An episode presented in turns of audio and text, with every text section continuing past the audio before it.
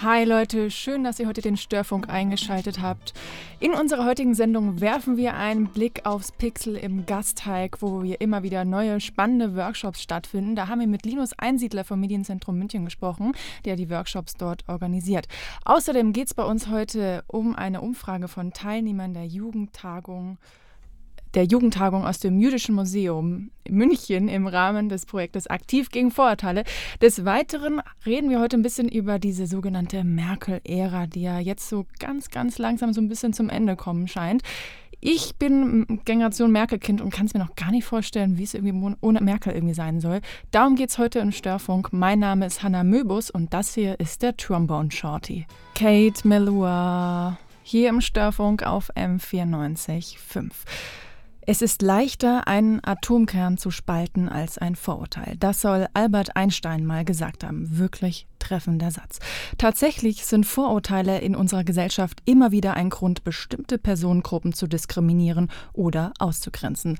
Und rechtspopulistische Parteien und Politiker nutzen Vorurteile zum Stimmenfang und haben dabei weltweit großen Erfolg damit.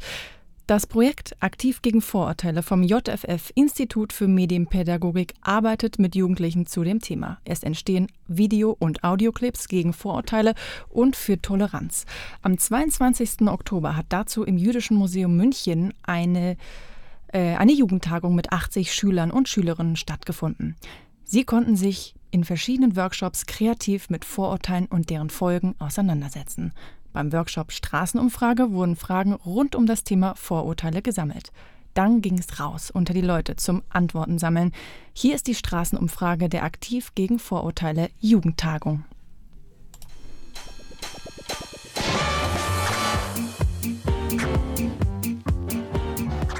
Ähm, haben Sie Vorurteile? Wenn ja, was ist Ihr größtes?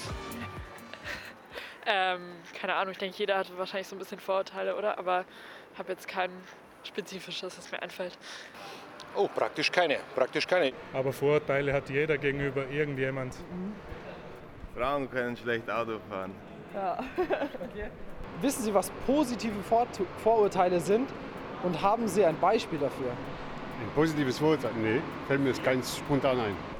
Also positive Vorurteile, ähm, und zwar halt, ich war in Südamerika und dass da alle sehr offen sein, das war das Vorurteil das stimmt. Oder so ist es mir vorgekommen.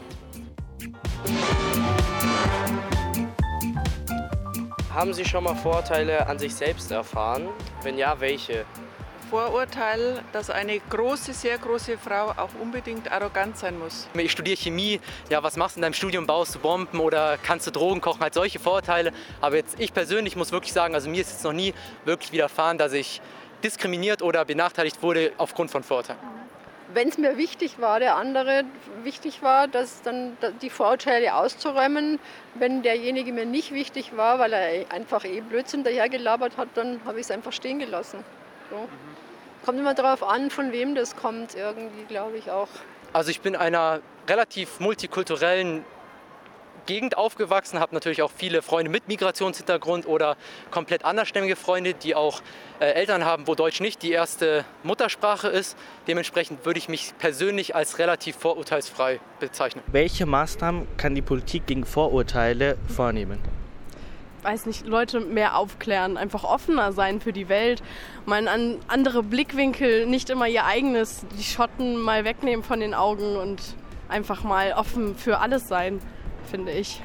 Also generell ist erstmal Selbstreflexion ein re relativ großes Thema, was Vorurteile angeht. Zu wissen, hey, man hat Vorte Vorurteile, aber wie kann ich mich selber eigentlich darüber aufklären, ohne diese ganzen Vorurteile mit reinzubringen? Also erstmal objektive Sichtweisen und weg von der subjektiven Sichtweise.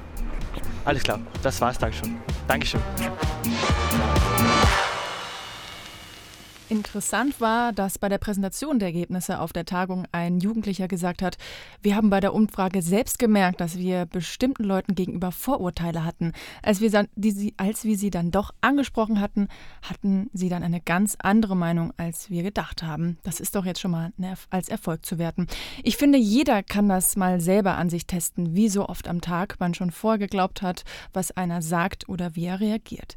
Ich glaube jedenfalls nicht daran, dass es jemanden gibt, der gar gar keine Vorurteile hat. Aber solange man sich in der Sache bewusst ist und sich damit auseinandersetzt, besteht keine Gefahr, dass es in Diskriminierung ausartet. Übrigens, auf der Seite Aktiv gegen Vorurteile findet ihr noch ganz viele Clips von weiteren Jugendlichen. Schaut doch einfach mal rein. Ganz frische Musik von Andrea T. Triana mit That's All White mit With Me. Ihr hört den Störfunk auf M94.5 das Gasteig in München. Wenn man an den Souvenirläden vorbei und durch den überdachten Durchgang geht, sieht man auf der linken Seite einen kleinen Raum. Dort häuft sich die Technik und hinter diesen Tresen steht ein junger Mann. Das ist Linus Einsiedler vom Medienzentrum München. Er erzählt uns gleich, was im Pixel, so heißt diese Location übrigens, so abgeht und was die, wie dieser Raum so genutzt wird. Er erzählt uns auch, was in nächster Zeit für coole Projekte und Workshops so anstehen. Luisa hat sich mit ihm unterhalten. Wie kam es denn dazu, dass das Pixel jetzt hier im Gasteig ist?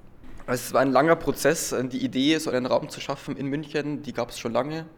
Ähm, und dann hat sich ergeben über verschiedenste Kontakte und eben diesen freien Raum, der hier entstanden ist, dass wir die Chance bekommen haben, diesen Raum hier zu nutzen.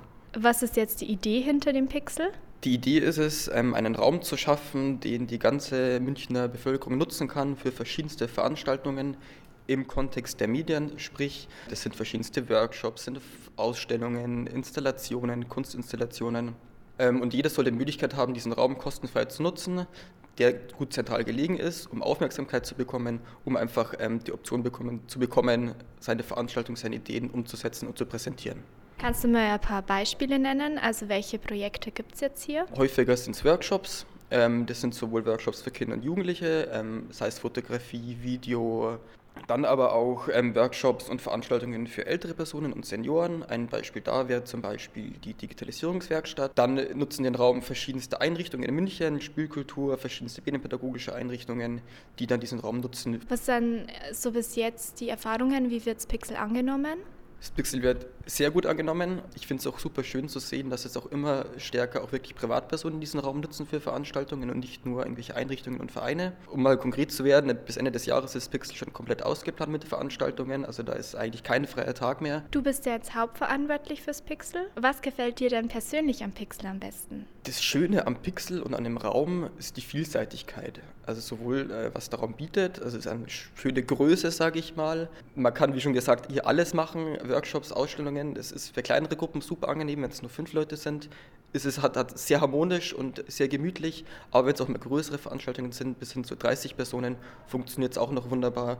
Und das Tolle ist auch, dass man auch am Abend öfter Veranstaltungen machen kann. Gut, und welche Projekte sind jetzt in nächster Zukunft geplant? Also was steht jetzt so an? Ähm, eine Veranstaltung, die regelmäßig stattfindet, ist eben dieser offene Dienstag, wie auch heute, wo ihr da seid. Ähm, das ist ein Tag, da bin ich immer da oder auch Kollegen von mir. Das soll eben die Möglichkeit schaffen, dass die Leute reinkommen können, Fragen stellen können, Ideen einbringen oder einfach sicher treffen, um zu raschen, um Ideen zu entwickeln. Das ist eine Veranstaltung, die ist jeden Dienstag ab 11 Uhr. Ähm, an sonstigen Veranstaltungen, die jetzt stattfinden, jetzt dann in Kürz im November, ähm, von 1. bis 11. November ist ähm, Politik im Freien, also das Theater Reich Festival. Vor kurzem hat ein sehr interessantes Projekt stattgefunden, und zwar Track and Field. Das wird auch in Zukunft häufiger stattfinden, genauere Termine gibt es da noch nicht.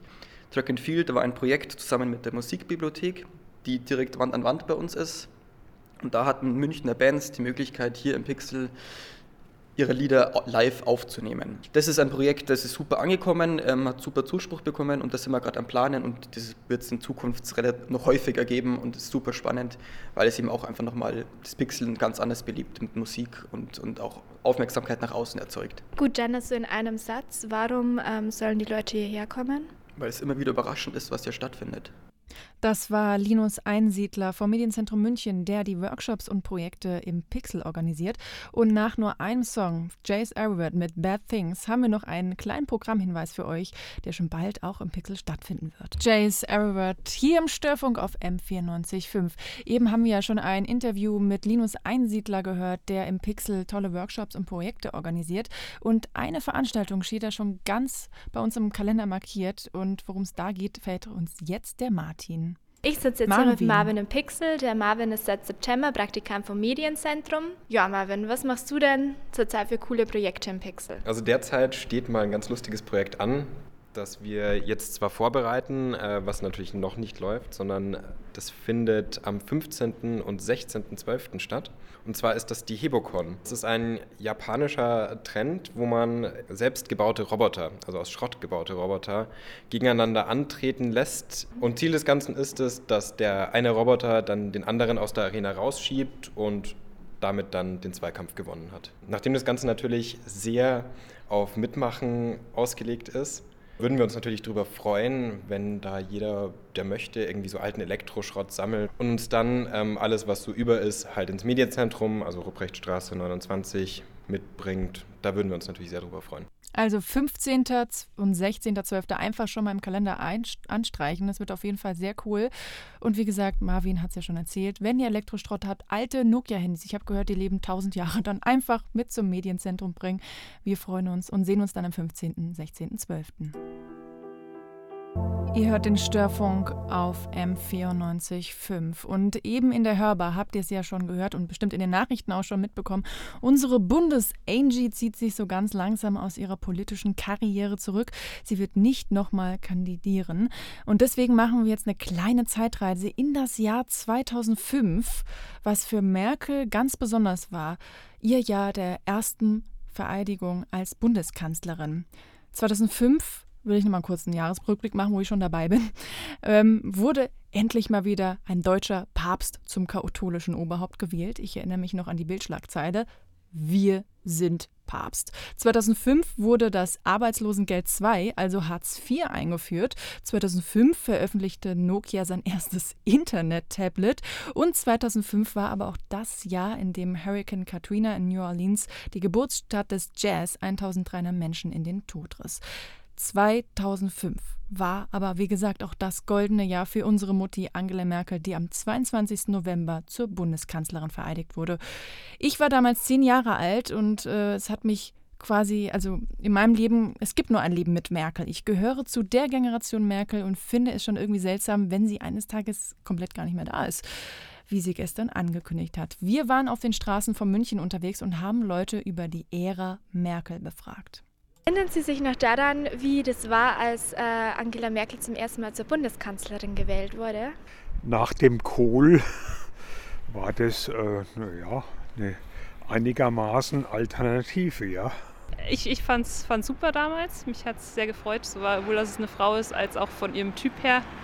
Ähm, ich würde sagen, die Stimmung war jetzt nicht euphorisch, weil sie, glaube ich, damals auch schon nicht die große Rednerin war und mit ihrer Frisur noch ein bisschen fragwürdig, aber äh, generell habe ich es positiv in Erinnerung.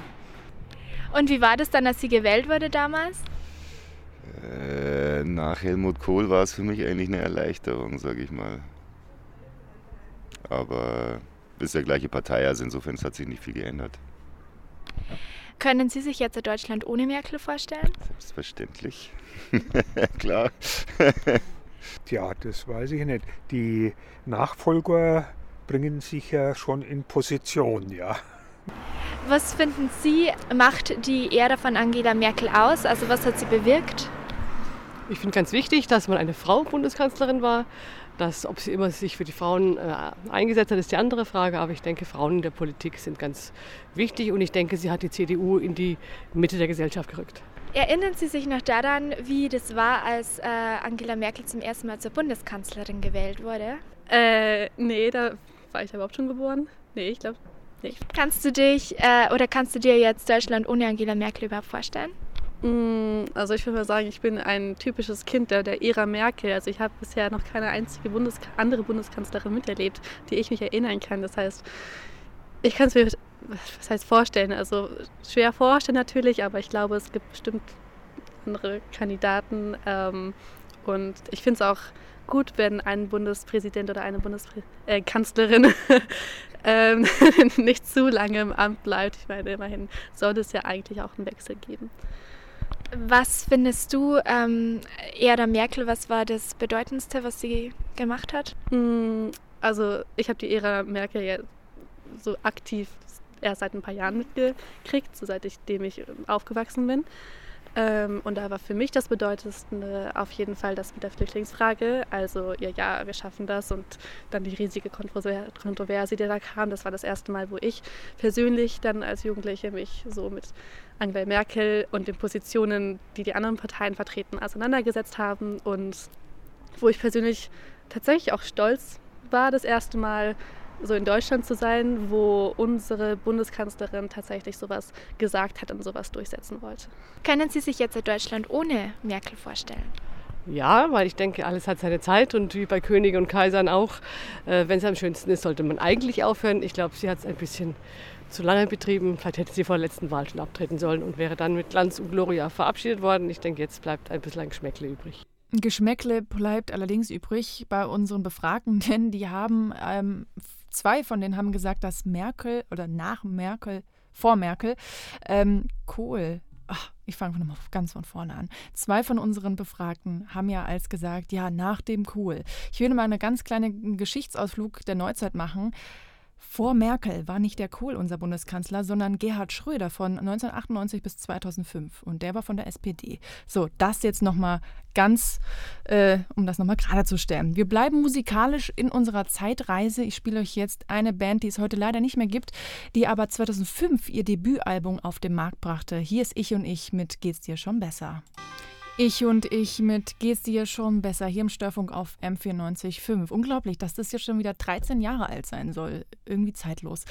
Ja, und wenn ich so auf die Uhr schiele, dann ist es auch schon gleich 19 Uhr und unsere Störfunkzeit ist schon wieder halbwegs abgelaufen.